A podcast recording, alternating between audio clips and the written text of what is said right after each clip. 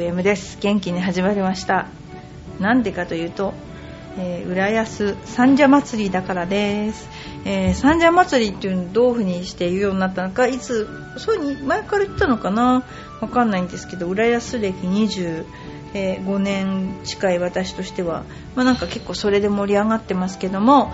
えー、お祭りで、えー、何でしょうコスプレをするみんなで。で、えー、私もはなんて旅を吐きですね前お祭りであのおみこしを担ぎました。で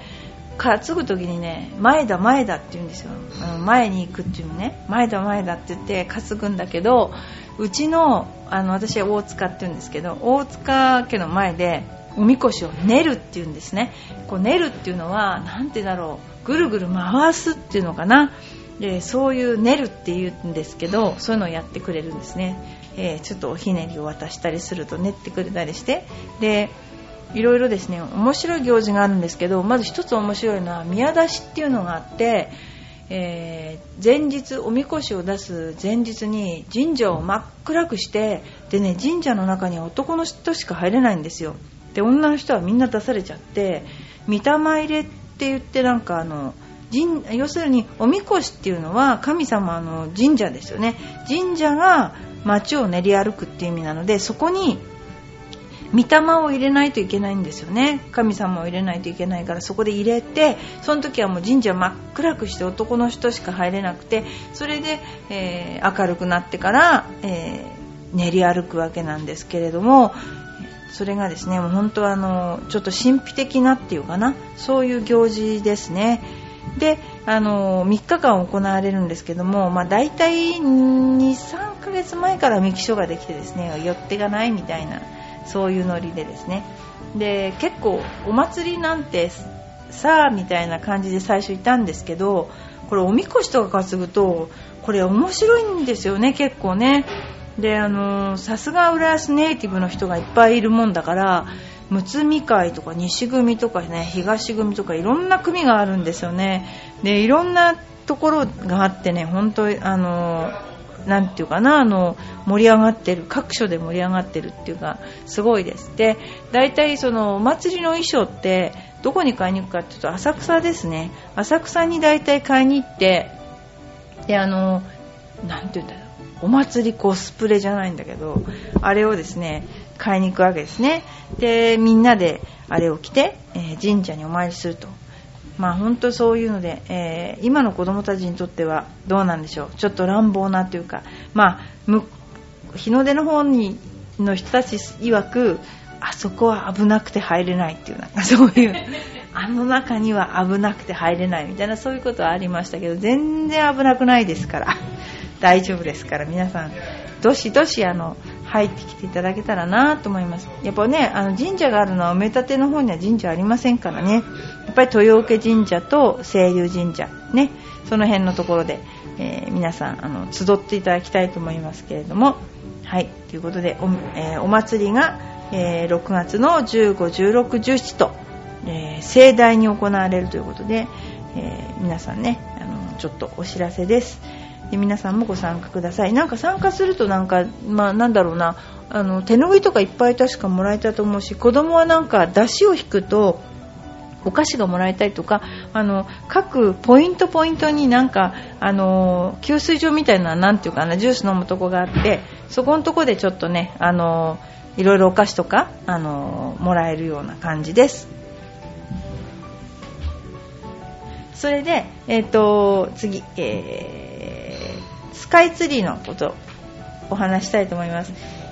この頃スカイツリーがオープンして間もないんですけどもすごいなんか強風だったりして途中で止まったりいろいろしてますけどもあのー、私ね私だけがよくわからないけどスカイツリーって曲がってないですか？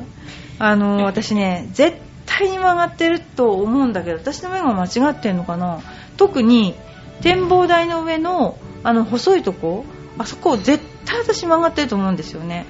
であのいつから曲がったかというとやっぱりあの地震ですね。地震の後を見た時にあの曲がってるような感じがしました。であのー、いやこれ私の気のせいかな、え、そんなような気がす。るでもなんかすごく名所になってましてあのー、なんていうのかな。すごいですよね。行くの高いのにね。皆さんちゃんと行ってらっしゃいます、えー、にぎわってますということですね。でスカイツリーの近く近くではないんだけど、えー、つい最近来たメキシコの人のとメキシコの人に、えー、浅草を案内しました。で浅草の浅草寺に行ったりあの辺のところで。で、えー、メキシコの人がベジタリアンだったのでお好み焼き屋に連れてきました、まあ、卵は大丈夫だったんで。で食べるものが限られてるからえお好み焼きともんじゃと焼きそばを頼んだんですけど具は全部、えー、小麦粉と、えー、キャベツと揚げ玉。でもんじゃはチーズ入ったけどベリーナイスと言われてしまいましたけどね。そんなようなことで、えー、それから京都にも行きました。京都の、えー、33元堂と、えー、それからですね、えー、清水寺それから、いろいろねあの八坂神社とか、あの祇園とかね見せてすごくね、あのなんていうかな感激して帰ってくれました。そんなようなことでメキシコの人もすごく感激して帰ってくれたのでよかったなと思ってます。はいそれでですね、えー、そんな近況があったところですがそれからちょっとゴルフの話をさせていただきたいと思います。あそれからちょっとお知らせですけども、えーと、今あのキャロウェイキャロウェイじゃない何言ってんだ私はミシュラン。ミシュランボールメーカーのミシュランね。ミシュランがあのー、なんか110周年記念でミシュランのボールが出ています。でこれ本当に3ピースボールのいいボールなんですけどあの、箱に印刷がないんです。でそれで3個で500円で売っていますのでぜひあのお買い求めいただけたらなと思います。そんなようなことですね。はいそれではちょっとゴルフの話題に触れてみたいと思います。はいいろいろですね、えー、あります、えー、まあねあのー、いろんな人のプロたちの見事な食べっぷりっていうのね、まあ、これもねちょっと話題を言えば私も超食べっぷりが良かったんですけれども、えー、若大将の専属キャディを務める福田さんに聞いた話。今までいろんな選手を見てきたけど雄太ほど食う選手は見たことがない。すごいですね。池田の旺盛な食欲についてである。デビューと同時に池田のバッグを担ぐようになる、えー、前田さん福田さんですね。あバッグを担ぐようになる前は当時の世界タイ記録にもなった倉本さんの59をアシストしたすごいですね。体験を持つ福田さん。遡れば川口良家のキャディを務めた時代もある。デビュー当時には街道と騒がれた川口さんの食欲でさえ雄太は軽くは、まあ、どんな食べるんでしょうね。スタート時間によっては5時もっと早くて4時以前に朝食を取らない日も取らなければならない日もあるがどんなに早朝でも某有名牛丼店で大盛りを2杯おかわりしてもう足らずに立ち寄ったコンビニで食料を買いだめしてコースに乗り込む。すごいですね。26歳若さゆえと感心したものだが底なしの胃袋はベテラン勢も若大将に負けてはいなかった。もはやオフの恒例行事とも言っていいプロゴルファーによる小学校訪問ゴルフ伝道の旅でのこと。お昼に給食をご馳走になるのももはや定番となったが給食当番さんがプロに気を使っておかずやご飯をてんこ盛りにしてくれるのも今やすっかりお約束。すごいですね。ゴルフ電動の旅。結構な量の給食をあっけなく平らげたばかりかそれからわずか数時間後に帰りは山形の庄内空港でとんかつカレーの大盛りを注文したのは横岡なめ。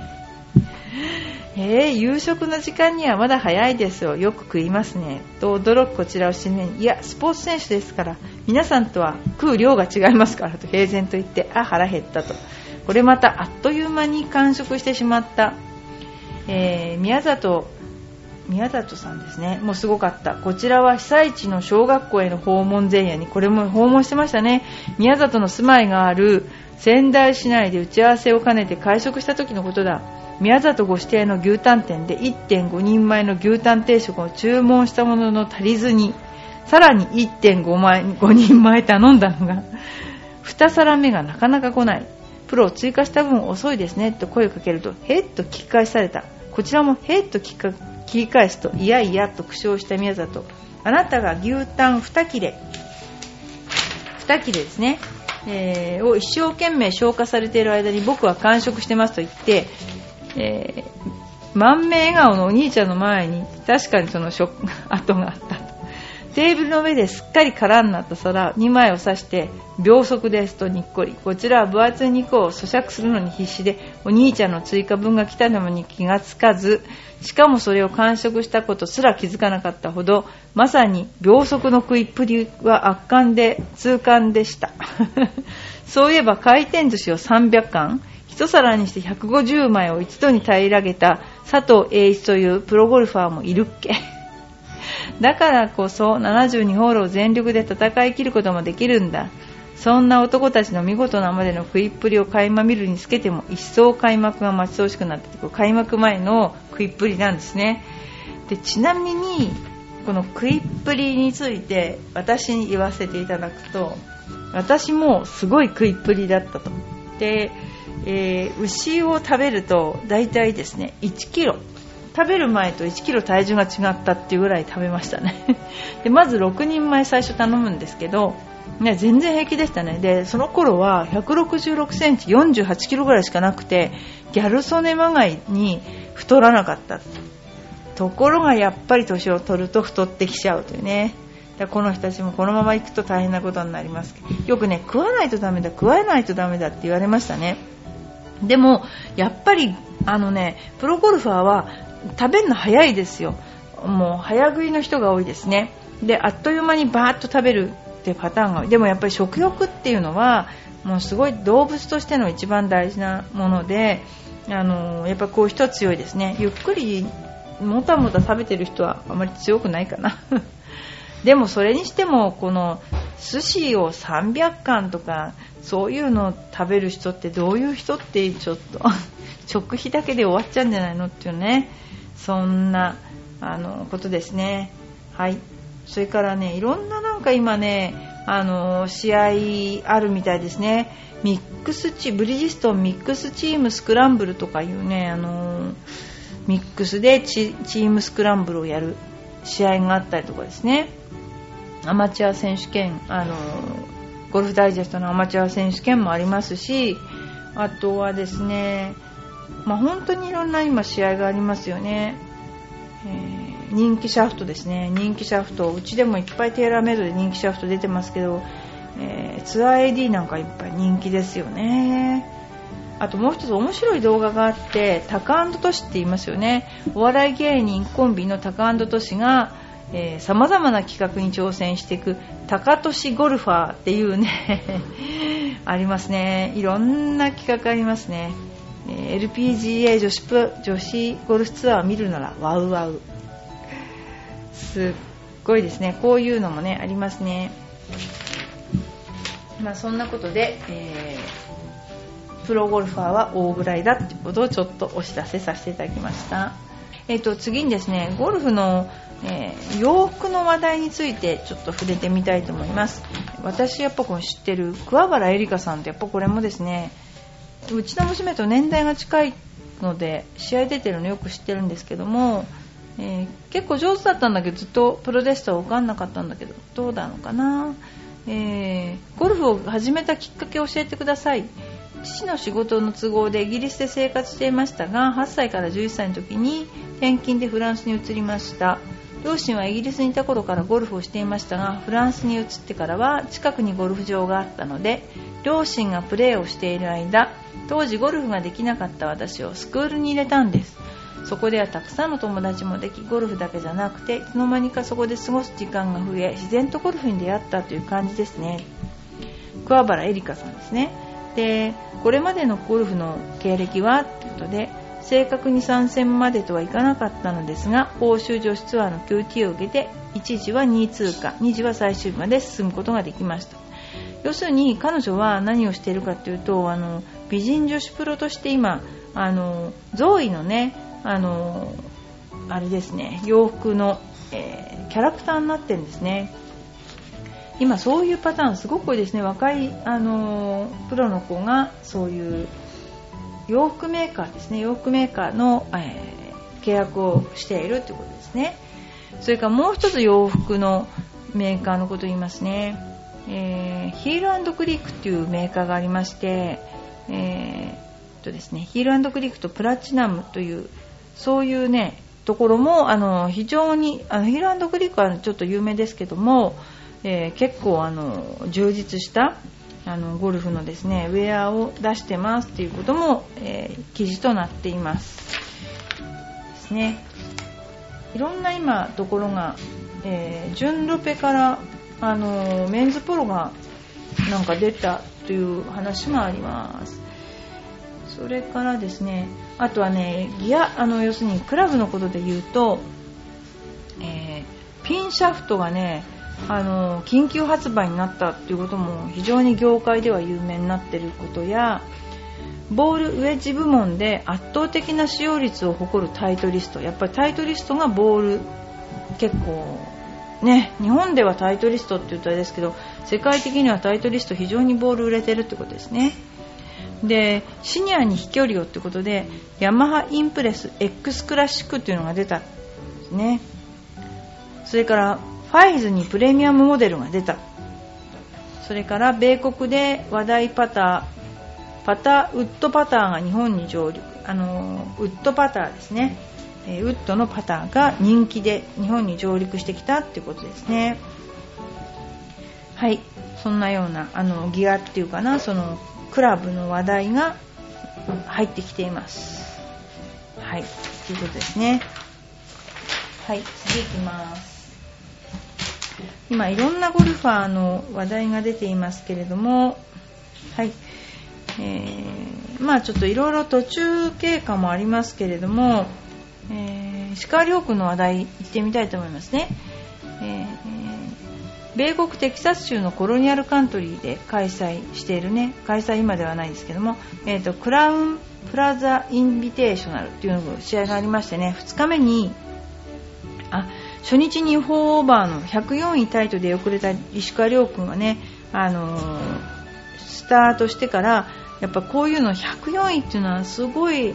大変と思いますけども予選カットラインを見据えな見据えながらのラウンドとなる中2バーディー2ボギーのイーブンパーと伸び悩み4オーバーは相変わらずの80位タイでフィニッシュ。カットラインに1打及ばず予選落ちをした。これね、あのーすごい、なんていうのかな、80位タイで1打及ばず予選落ちをしたって書いてあるけれども、このまくったっていうのは、あの104位から80位にまくったっていうのはこうやってやっぱり大したもんだなと思います。この1位であの1打差でこの80位タイっていうのが1打良かったら多分あのなていうのかな1打で20人ぐらいいると思うんですよ。で60位ぐらいになって多分それで1打良かったら60位ぐらいで多分予選通ったと思うんですねでやっぱりちょっとこのハプニングを言うとこの日は朝から思わずハプニングでえー、今大会のパートナーである現地のプロキャディーが足を負傷して急遽別のキャディーが借り出されることになった。こういうことありますね。しかし規制をそがれるスタート前の騒ぎもドタバタしそうだったけど意外に普通に行けました。と心を乱すことなくティーをした、ね、結局その、うん、結構ねあの選手って例えばクラブが折れるなんてこと今ないですけどね。クラブが折れたりとかいうこともあったりとか、まあ、キャディーさんがとか。結構、うん、うまくいってそうに見えていろんなことアクシデントを乗り越えてですね、えー、やってるっていうことですね。あの結構そのなんとか万全を期して試合に出ているように思うけども人間のやることだから例えばお腹が痛くなったり、まあ、どっか肩やどっかが痛かったりまあ、万全に出てるとも限らないし万全に出てたから逆に言ったらいい成績とは限らないですよね。だからこんなような感じでいろんなことを乗り越えながらやってるってことですかね。はい。あとはですねどんな話題があるかって言いますとね、まあ、今っていろんな方のブログゴルフのブログ出てますね。であのー、ていうのかな私が一番びっくりしたのは